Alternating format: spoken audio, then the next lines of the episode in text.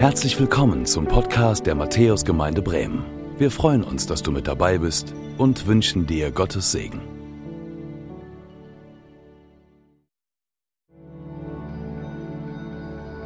Herr, du hast mich erforscht und kennst mich ganz genau. wenn ich mich setze oder aufstehe. Du weißt es. Meine Absichten erkennst du schon im Voraus. Ob ich gehe oder liege, du siehst es. Mit all meinen Wegen bist du vertraut. Ja, noch ehe mir ein Wort über die Lippen kommt. weißt du schon genau, Herr. Von allen Seiten umschließt du mich und legst auf mich deine Hand. Ein unfassbares Wunder ist diese Erkenntnis für mich. so hoch, als dass ich es je begreifen könnte. Wohin könnte ich schon gehen, um deinen Geist zu entkommen? Wohin fliehen, um deinem Blick zu entgehen? Wenn ich zum Himmel emporstiege, so wärst du dort. Und würde ich im Totenreich mein Lager aufschlagen, dort wärst du auch. Hätte ich Flüge, Und könnte mich wie die Morgenröten niederlassen am äußersten Ende des Meeres. So würde auch dort deine Hand mich leiten. Ja, deine rechte Hand würde mich halten. Und spräche ich, nur noch Finsternis soll mich umgeben, und der helle Tag um mich her soll sich verwandeln in tiefste Nacht. Dann wäre selbst die Finsternis nicht finster für dich.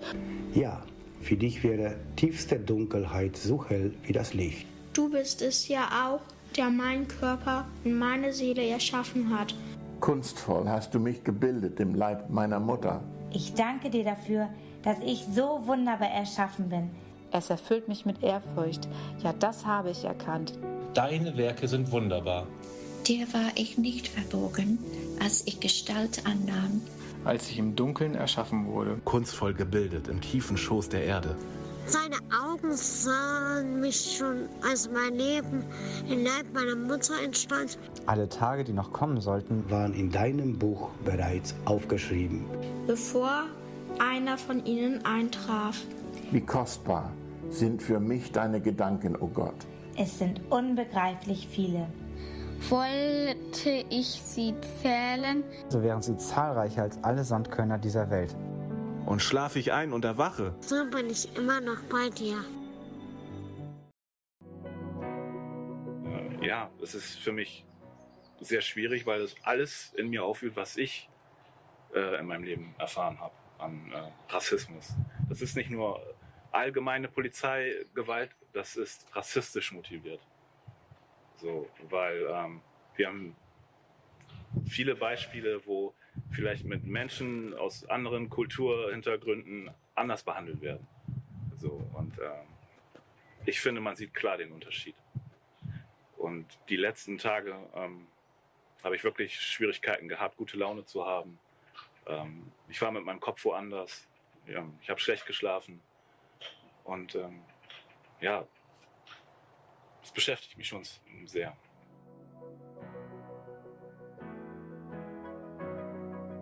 Bremen ist sehr bunt, aber zu sagen, ähm, das ist in Amerika, das ist weit weg, ähm, das ist etwas, was in mir ähm, etwas auslöst, weil es einfach nicht stimmt. Es ist nicht weit weg. Wir haben in Deutschland äh, Probleme mit Rassismus. Wir haben sogar in dieser geliebten Stadt Bremen haben wir Rassismus. Ich habe gerade erst letzte Woche ähm, eine konkrete Erfahrung gehabt und ähm, wenn man so will, ich habe jeden einmal im Monat bestimmt eine Erfahrung. Und das ist nicht weit weg. Das ist einfach so. Und ähm, mich macht es traurig, wenn man, wenn man sich nicht informiert und äh, erstaunt ist darüber, äh, dass es doch hier sein kann in Bremen.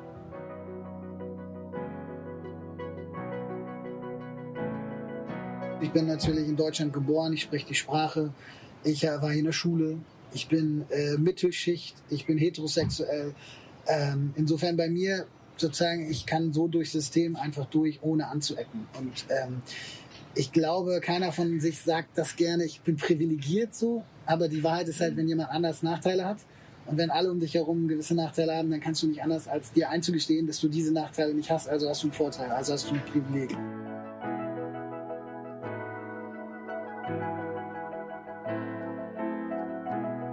Ist das, was schade ist. Ähm, ich selber gehe nicht durchs Leben und sage mir, ich bin dunkelhäutig, ich bin dunkelhäutig, sondern ich werde, da, ich werde daran erinnert, dass ich dunkelhäutig bin.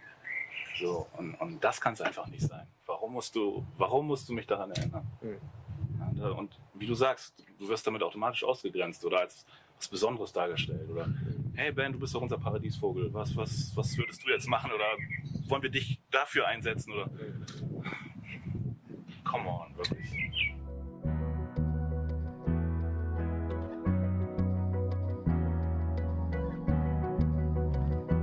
Ich glaube, das Wichtigste ist, sich erstmal einzugestehen, dass man, wenn man ganz ehrlich ist, glaube ich, auch nicht um Rassismus herumkommt. Wir alle haben Vorurteile.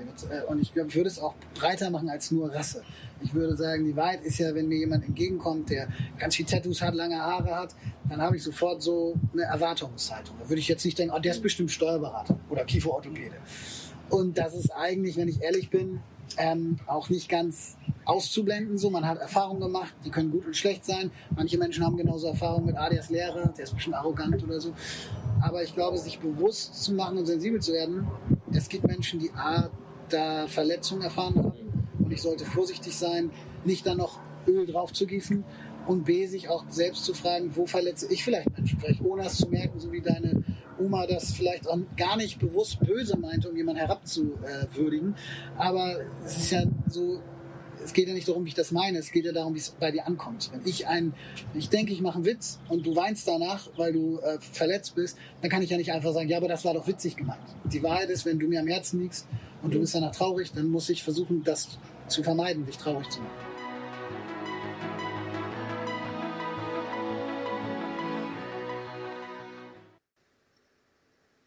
Es ist so schön, so viele Gesichter hier zu sehen und euch am Bildschirm zu sehen.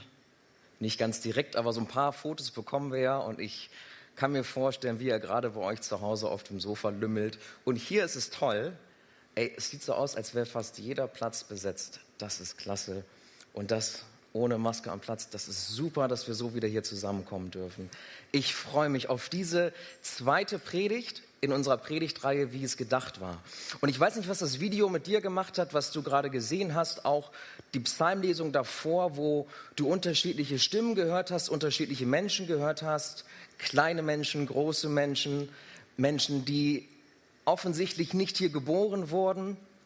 Ähm, diese Bandbreite, diese Buntheit, die gerade durch die Psalmlesung herausgestochen ist und das, was Ben gesagt hat, ich weiß nicht, wie das dir ging, was das bei dir ausgelöst hat, hast. Und wenn du denkst, wenn du überlegst, Mensch, Rassismus, dieses Thema, womit wir uns gerade beschäftigen in den Medien, dass wir vielleicht als weit weg vermuten und doch ist es gar nicht so weit weg.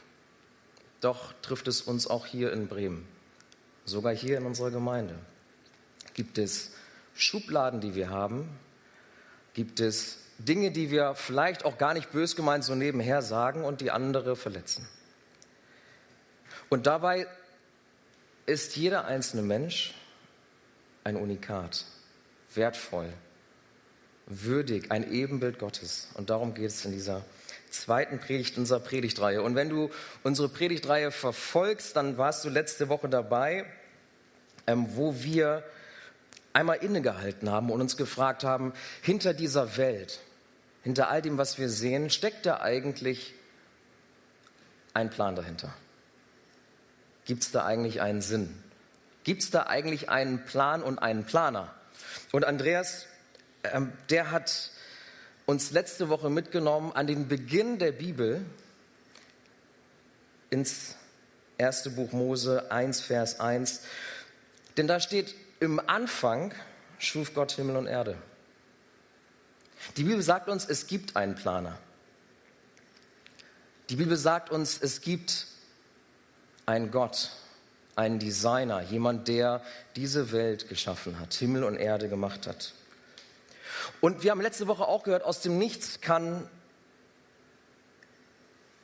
aus dem Nichts, dass etwas aus dem Nichts entsteht, das finden wir in der Wissenschaft nicht. Es kann nicht einfach etwas aus dem Nichts so entstehen. Alles hat einen Ursprung. Alles hat einen Ursprung und selbst wenn du reinguckst in die Urknalltheorie, dann beschreibt sie gar nicht den Ursprung selbst, sondern sie beschreibt das frühe Universum und liefert keine Antwort darauf, wie Raum, Materie, Zeit, wie das eigentlich alles entstanden ist. Wenn du mal reinguckst, wenn du das mal googelst oder bei Wikipedia eingibst, dann kannst du lesen, die Urknalltheorie ähm, führt das Ganze zurück auf eine Singularität, auf einen Ursprung, aber sie beschreibt ihn nicht. Also wir finden dort keine Erklärung, welchen Ursprung wir eigentlich haben. Und Andreas hat letzte Woche klar gemacht, alles hat aber einen Ursprung und wenn wir die Spuren zurückverfolgen, dann finden wir diesen Ursprung und wir entdecken, dass Gott für diese Welt und für uns Menschen einen Plan hat, dass er sie geschaffen hat nach seinem Plan mit einer Absicht und mit einem Ziel. Diese Folie kommt dir vielleicht bekannt vor, wenn du sie siehst. Gott schafft den Menschen und die Natur nach seinem Plan mit einer Absicht und mit einem Ziel. Heute soll es darum gehen, wie sieht es eigentlich aus mit diesem Ziel? Was ist unser Ziel? Wozu leben wir? Und wer sind wir eigentlich in den Augen dieses Schöpfers? Und diese Frage, die treibt Menschen um. Schon seit jeher treibt sie uns um. Diese Frage setzt Menschen in Bewegung. Ähm, und sie bewegt Menschen zum Beispiel an, an, an einen Ort, wo ich selber schon zweimal gewesen bin, Tulum in Mexiko. Hast du vielleicht noch nie von gehört. Aber das ist mal ein Bild, ähm, wie dort Menschen am Strand sitzen und die Menschen, die dorthin kommen, das sind erfolgreiche Leute. Das sind Gründer aus dem Silicon Valley in Kalifornien, der Gründer von Facebook, der Gründer von Amazon, die kommen dahin, die treffen sich da und die setzen sich in den Sand ähm, und schlafen in furchtbar teuren Zelten für 1000 Euro die Nacht. Und das tun sie, um darüber nachzudenken, ähm, was hat es eigentlich mit dem Leben auf sich? Rauszukommen aus der Mühle, aus der Geschäftigkeit, ähm, steigen sie in den Flieger und fliegen nach Cancun und fahren dann raus in diesen kleinen Ort, um herauszufinden, wozu sind wir eigentlich da? Was für einen Sinn hat das hier eigentlich alles?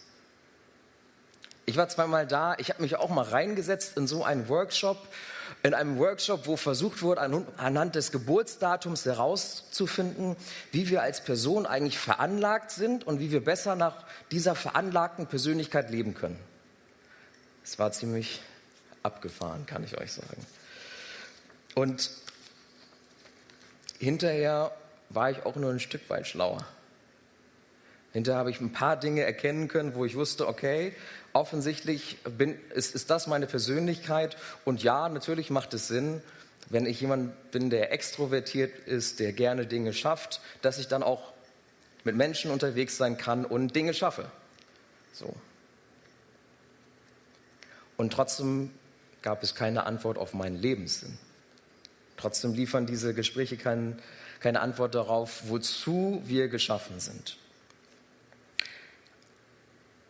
Viktor Frankl, ein jüdischer Überlebender des Holocaust, der hat einmal gesagt, immer mehr Menschen haben heute alles, was sie zum Leben brauchen, aber keinen Sinn, für den sie leben. Und im Englischen ist das vielleicht noch ein bisschen stärker hier das Wortspiel. Immer mehr Menschen haben heute alles, was sie zum Leben brauchen, aber keinen Sinn, für den sie leben. Deshalb die Frage heute an dich am Bildschirm, an euch hier in den Raum. Wer bist du und wozu lebst du? Und ein kurzer, kurzer Blick in die Geschichte zeigt uns, wie diese Frage von unterschiedlichsten Philosophen, Theologen, wie sie beantwortet worden ist ähm, über die Zeit hinweg. Und zu Beginn wurden Menschen vor allem über ihre Mitgliedschaft definiert. Also du bist Mitglied einer bestimmten Familie, du bist Mitglied einer bestimmten Schicht, du bist Mitglied, ähm, du bist Kind bestimmter Eltern, du bist Teil einer bestimmten Stammesgeschichte, du bist Teil oder Mitglied einer, einer gewissen Nationalität oder Ethnie, einer Stadt, eines gewissen Handelsgeschlechts. So wurden Menschen ganz am Anfang eingeordnet und verstanden. Du bist Mitglied von etwas. Und so ein bisschen ist es heute ja auch noch. Ne? Man schaut so ein bisschen auf dich und guckt auf die Eltern. Der Apfel fällt nicht weit vom Stamm. Man guckt so ein bisschen, wo wohnst du eigentlich? Ne? So. Ach, du wohnst da? Oha. Ähm, man schaut auf die Hautfarbe, das haben wir eben auch gehört. Mitgliedschaft. Damit ging es los. Und dann kam ein Kirchenvater, von dem habe ich euch schon mal erzählt, ähm, Augustinus, und er trug dazu bei, dass Menschen verstanden wurden als Individuen. Individuen, die Überzeugungen haben, Gefühle haben, gewisse Leidenschaften haben. Und der Gedanke kam hinein, Mensch, du bist nicht nur Mitglied von etwas, du bist auch ein Individuum. Dann kam als nächstes, und wer in der Schule aufgepasst hat, kennt diesen Spruch, der christliche Philosoph Descartes. Und der hat gesagt, also Menschen sind vor allem auch denkende Wesen. Er hat das so ein bisschen weitergemacht und ergänzt und gesagt, und ihr kennt diesen Ausspruch, ich denke, also bin ich. Dann kam ein nichtchristlicher Philosoph, Jean-Jacques Rousseau, den habt ihr vielleicht auch in der Schule gehört, ähm, und der hat gesagt, ja, ja, aber warte mal, Menschen sind auch unabhängige, ganz rational denkende Wesen. Und als rationale Wesen können sie sich Stück für Stück verbessern, indem sie lernen, sich selber anzunehmen. Und dadurch verstehen sie ihre Identität und können sich selbst besser lieben lernen, optimieren. Also Selbstannahme war das, was er hier hinzugefügt hat, der, das Individuum, das denkt und sich einfach nur selbst annehmen muss und selbst lieben muss. Dann kamen Psychologen dazu und die haben gesagt, ja, das ist richtig, ähm, aber es gibt ja so Härtefälle unter uns. Und die können sich nicht selbst verbessern. Da braucht es Profis. Äh, also Selbstannahme pro. Ähm, Psychologen können dir helfen, weil du wie eine Maschine bist und sie können dich wieder in Ordnung bringen. Selbstannahme pro. Und dann kam einer, und der prägt immer noch unsere Zeit, den kennst du vielleicht auch, der amerikanische Psychologe Abraham Maslow. Die Maslow'sche Pyramide kennst du vielleicht noch aus der Schule. Selbstverwirklichung ist das, was uns glücklich macht. Selbstverwirklichung. Also wenn du dein Potenzial entdeckst, wenn du verstehst, wie großartig du eigentlich bist, wenn du alles erlebst, was es zu erleben gibt, dann kannst du wirklich glücklich sein. Dann erreichst du dein Lebensziel. Und an dieser Stelle sind wir stehen geblieben. An dieser Stelle haben wir uns jetzt nicht wirklich weiterentwickelt in den letzten Jahrzehnten oder Jahrhunderten. Selbstverwirklichung, meine eigene Herrlichkeit zu verbessern, noch herrlicher zu machen, das zu tun, was mir Spaß macht und was mir etwas bringt. Das ist das, was uns glücklich machen soll. Da sind wir stehen geblieben und dann kam Corona. Und jetzt sitzen wir hier und können nicht mehr erleben, was, wir, was es da draußen alles zu erleben gibt. Jetzt sitzen wir im Wohnzimmer oder hier oder sind mit Maske unterwegs und das große in die Welt hinausgehen und entdecken ist erstmal vorbei. Am Strand sitzen in Tulum ist auch vorbei. Geht nur alleine, mit Abstand. Ist nicht so schön.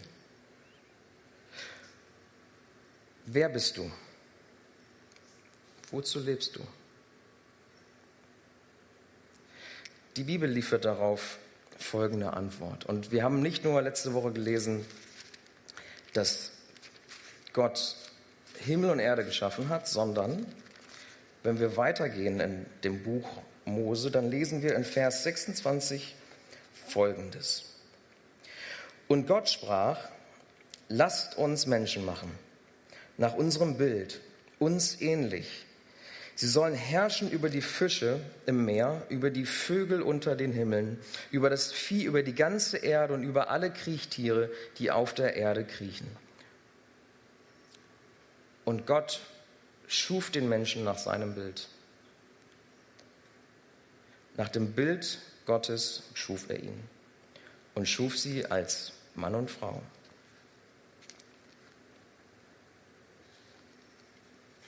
Das ist der Text für den heutigen Gottesdienst. Gott schafft Menschen nach seinem Ebenbild. Und Wenn wir in den Text hineinschauen, dann, und ich möchte mit euch da ein Stück weit Wort für Wort durchgehen, dann entdecken wir zuerst Folgendes. Wenn da steht, Gott schafft den Menschen, dann steht da, habt ihr vielleicht gelesen oder seht ihr hier, wir wollen Menschen machen. Wir wollen Menschen machen. Der dreieinige Gott schafft uns Menschen. Der Vater, der Sohn und der Heilige Geist sind involviert in die Schöpfung des Menschen.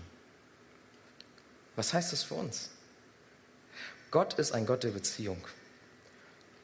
Der Vater, der Sohn, der Heilige Geist leben in Beziehung und schaffen dich, schaffen uns für Beziehung. Schaffen uns für eine Beziehung zu ihm, eine Beziehung zu uns selbst, indem wir verstehen, wer uns gemacht hat und warum er uns gemacht hat. Schaffen uns für Beziehungen untereinander, zueinander und zu seiner Schöpfung, zu seiner Natur. Das, was wir um uns herum sehen, das, was wir, das, was wir bewahren sollen, das, was wir pflegen, verwalten und hegen sollen, dazu schafft er uns.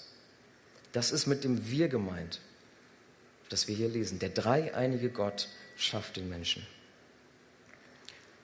Das Zweite, was wir sehen, ist das Wort erschaffen. Und wenn man hineinschaut in das Wort, dann sieht man, hier geht es nicht darum, etwas aus bestehender Materie zu machen, sondern tatsächlich etwas aus dem Nichts zu schaffen.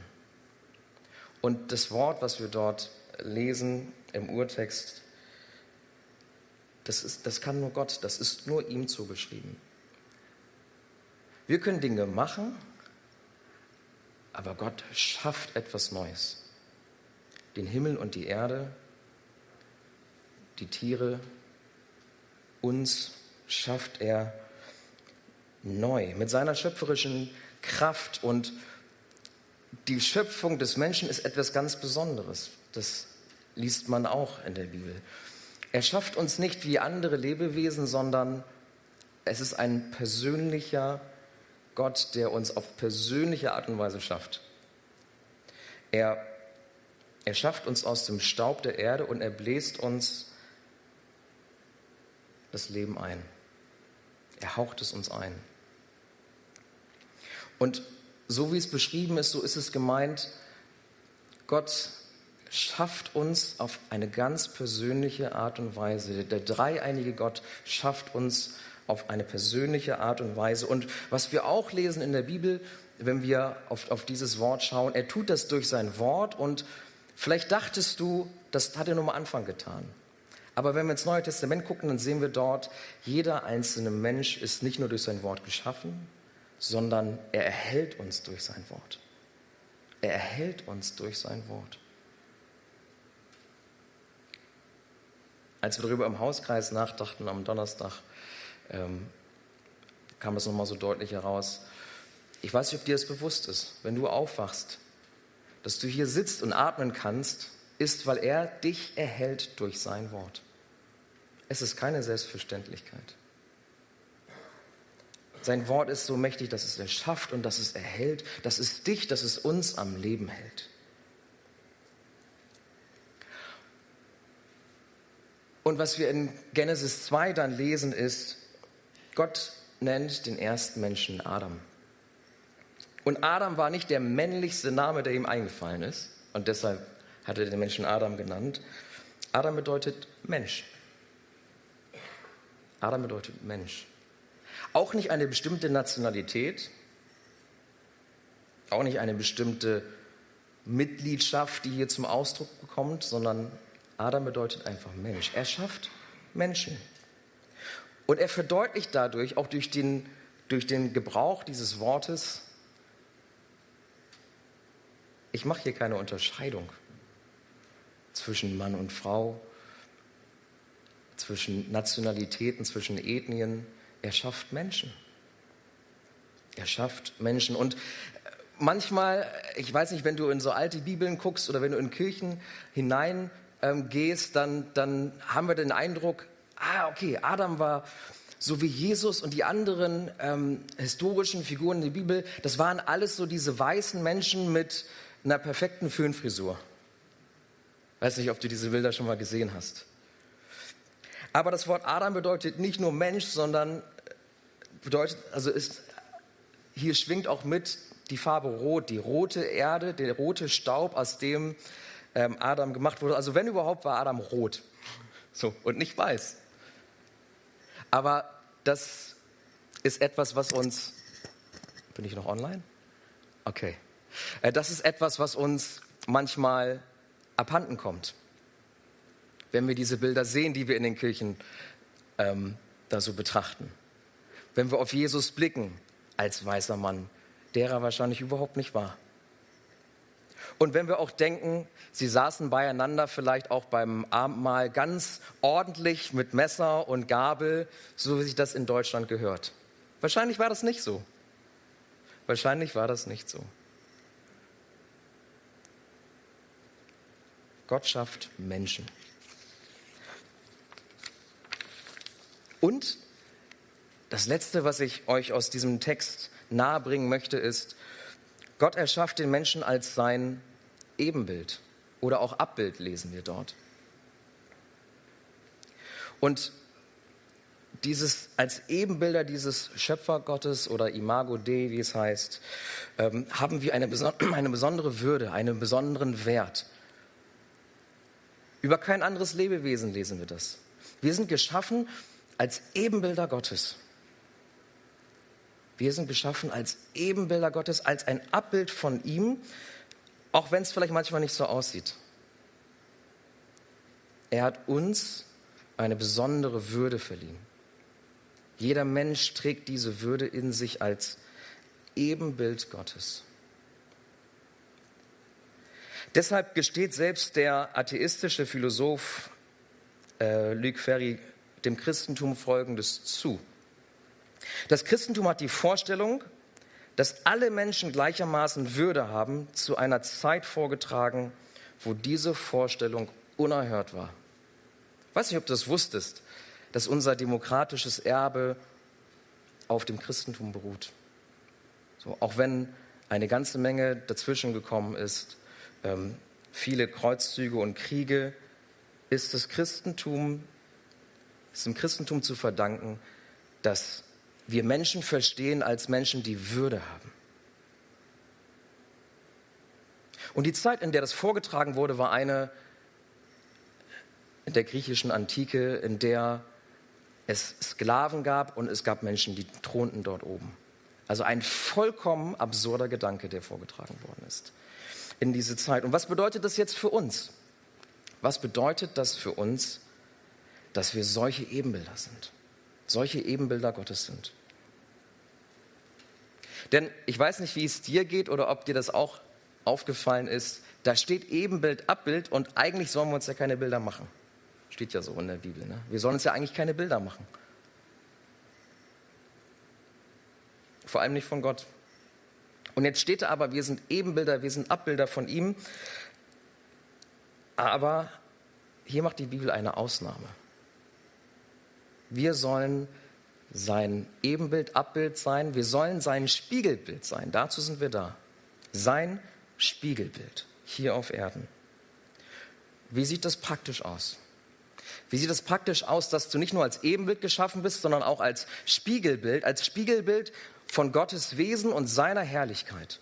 Als Spiegelbild, wo die unsichtbaren Eigenschaften Gottes sichtbar werden für diese Welt, sichtbar werden für andere Menschen. Was heißt das, dass wir Spiegelbilder sein sollen? Und was heißt das aus unserer Ebenbildlichkeit Gottes heraus? Ich habe euch ein paar Dinge mitgebracht, was das praktisch heißt. Erstens, wir sollen seine Heiligkeit widerspiegeln. Gott ist unendlich heilig. Gott ist ohne Sünde, das wissen wir.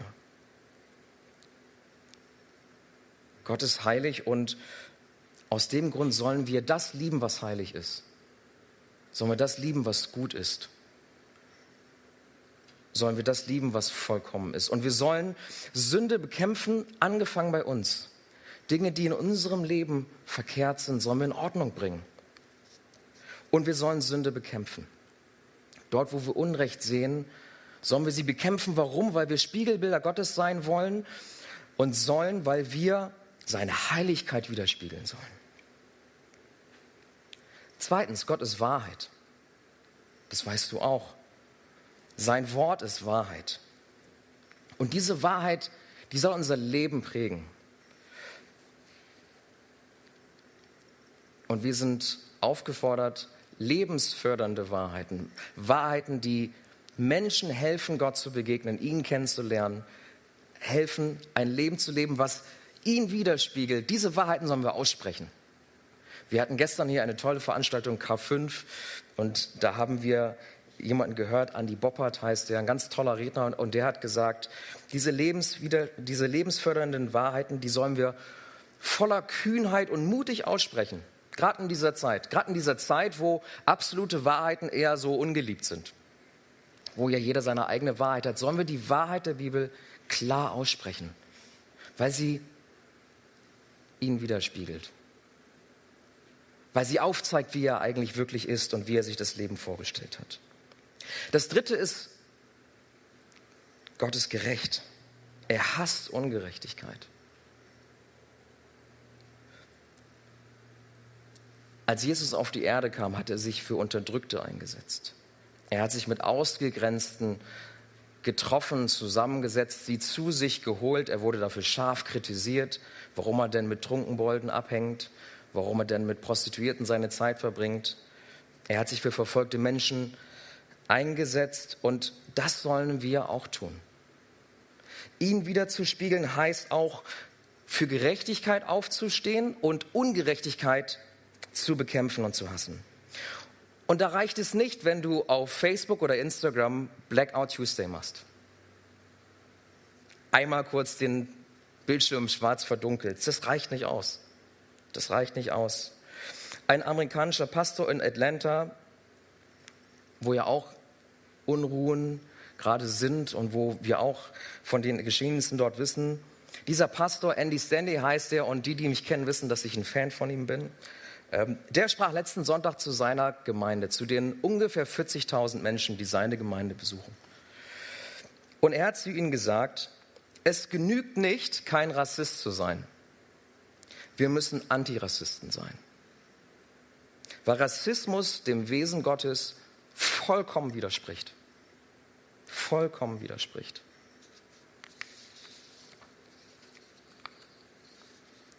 Als Ebenbilder Gottes sollen wir andere Menschen sehen. Sind wir geschaffen. Und als Spiegelbilder sollen wir aktiv sein gegen Ungerechtigkeit. Und nicht nur einen kurzen Post absetzen und dann hat sich das erledigt.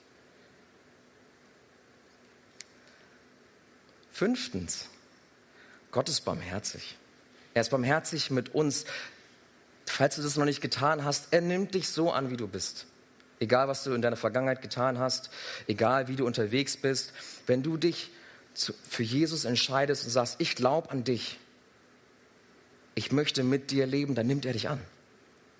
Egal, was du vorher getan hast. Er ist barmherzig. Er vergibt uns. Er versöhnt uns. Gott versöhnt uns durch Jesus mit sich selbst. Und das sollen wir widerspiegeln.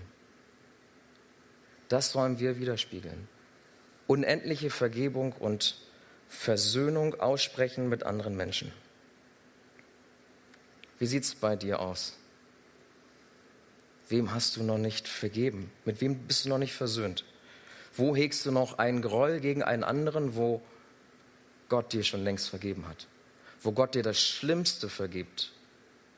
Wo hegst du da noch einen Groll in dir? Und spiegelt das Gott wieder? Letzte Woche haben wir gehört, Schönheit. Gott ist genial, kreativ, sogar verschwenderisch, hat Andreas gesagt. Ich weiß nicht, ob dich das provoziert hat. Ähm, und er hat Freude gehabt, diese Welt zu schaffen. Und er hat sie bunt gemacht. Und er hat gesagt, hey, das ist so wie es ist, ist es sehr gut. Und er hat die Welt und die Buntheit und die Schönheit und all das, was wir erleben dürfen, an, an, an dem wir uns freuen dürfen, ja nicht für sich alleine gemacht.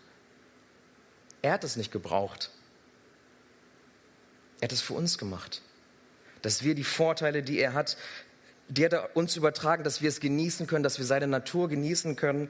Und so wie Gott Schönheit schafft und so wie Gott Schönheit ist, sollen wir diese Schönheit bewahren, wir sollen sie lieben, wir sollen sie verwalten und wir sollen selbst aktiv werden.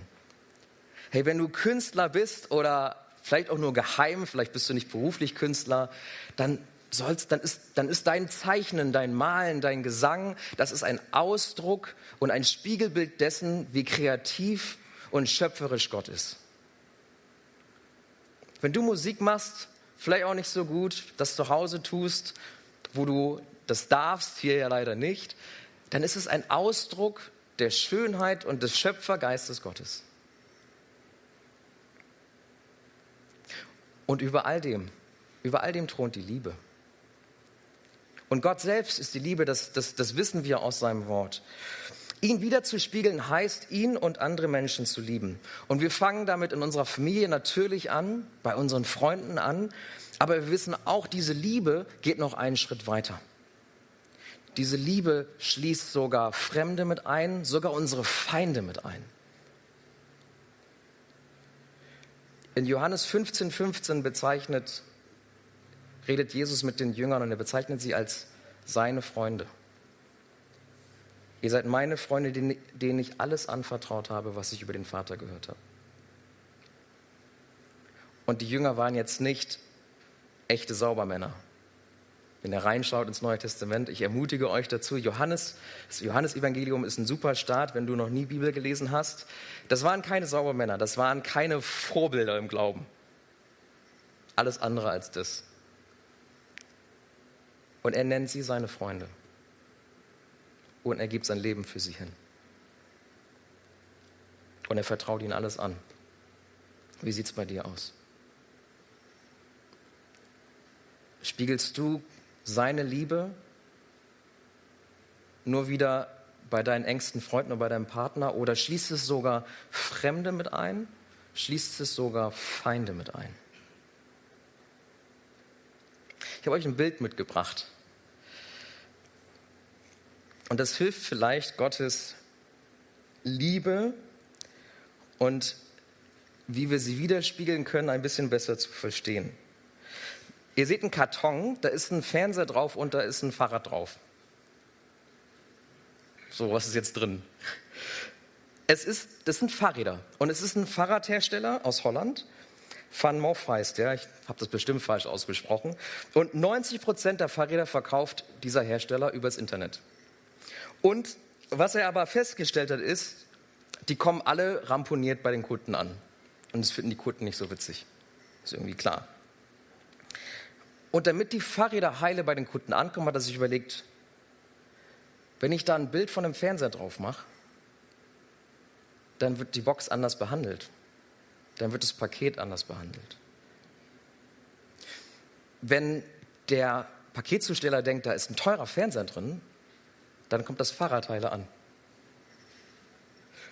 Und dadurch hat der Fahrradhersteller die Schäden um 70 bis 80 Prozent reduzieren können. Stark, oder? Was will ich euch damit sagen? Jeder von uns ist ein Ebenbild Gottes. Jeder Mensch ist ein Ebenbild Gottes. Unendlich wertvoll, voller Würde. Egal wie ramponiert die Box ist. In der Box ist etwas unendlich Wertvolles. Wenn wir wertschätzen, was in der Box ist, was Gott hineingelegt hat in uns und in dein Gegenüber, dann kümmern wir uns mehr um die Box. Dann kümmern wir uns mehr um unseren Gegenüber. Dann gingen wir rücksichtsvoller, liebevoller miteinander um. Und zum Schluss, jetzt sagst du vielleicht, aber ich spiegel, aber meine Box ist ziemlich ramponiert. Da ist kein Spiegel, der Gott widerspiegelt, da ist ein Scherbenhaufen. Mehr ist da nicht. Und ich will dir sagen, du kannst wieder ein Spiegelbild werden. Du kannst wieder so werden, wie Gott dich erdacht hat. Und das lesen wir im Neuen Testament. Da sagt nämlich Jesus, der auf diese Welt gekommen ist, in Epheser 2, 8 bis 10. Denn nur durch seine unverdiente Güte seid ihr vom Tod gerettet worden. Das ist geschehen, weil ihr an Jesus Christus glaubt. Er ist ein Geschenk Gottes und nicht euer eigenes Werk. Es ist ein Geschenk Gottes und nicht euer eigenes Werk. Durch eigene Leistung kann ein Mensch nichts dazu beitragen. Deshalb kann sich niemand etwas auf seine guten Taten einbilden. Was wir jetzt sind, ist allein Gottes Werk. Er hat uns durch Jesus Christus neu geschaffen, um Gutes zu tun. Damit erfüllen wir nun, was Gott schon im Voraus für uns vorbereitet hat, in uns hineingelegt hat. Jesus kann uns neu schaffen. Jesus kann die Scherben wieder zu einem perfekten Spiegel zusammenfügen. Er kann uns zurückführen dazu, wozu wir eigentlich mal gemacht worden sind, wozu wir eigentlich mal geschafft worden sind. Diesen Spiegel wieder zusammensetzen, dass er auf perfekte Art und Weise oder zumindest nah dran Gott widerspiegelt.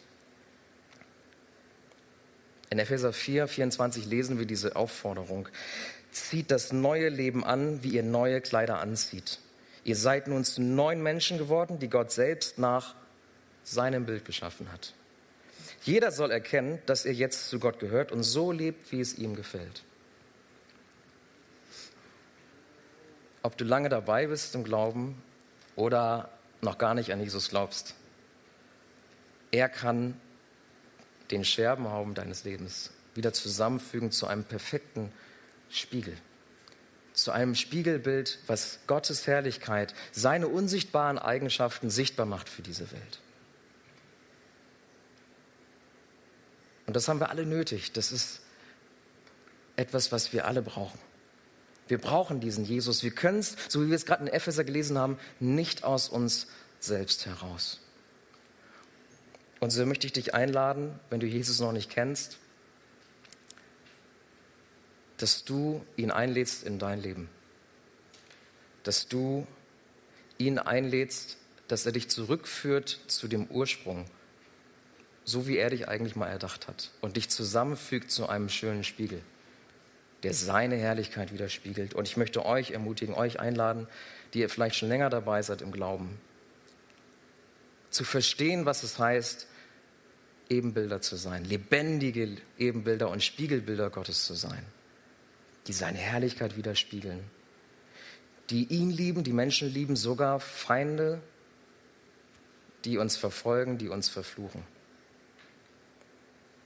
Und Jesus kann uns dabei helfen. Ich möchte beten. Herr, ich danke dir dafür, dass wir deine Ebenbilder sind, dass du uns so geschaffen hast, dass du unendlichen Wert, unendliche Würde in jeden einzelnen Menschen gelegt hast und dass du für uns vorgesehen hast, dass wir dich verherrlichen hier auf dieser Erde. Dass wir dich widerspiegeln und deine unsichtbaren Eigenschaften sichtbar machen. Deine Herrlichkeit, deine Schönheit, deine Heiligkeit. Die Versöhnung, die du schenkst durch Jesus. Dass wir das aussprechen, dass wir das in Taten umsetzen dass wir aufstehen gegen Ungerechtigkeit und für Gerechtigkeit kämpfen und dass wir bedingungslos andere Menschen lieben. Egal, ob wir sie kennen oder ob sie uns sogar vielleicht verfluchen. Das kannst du schaffen.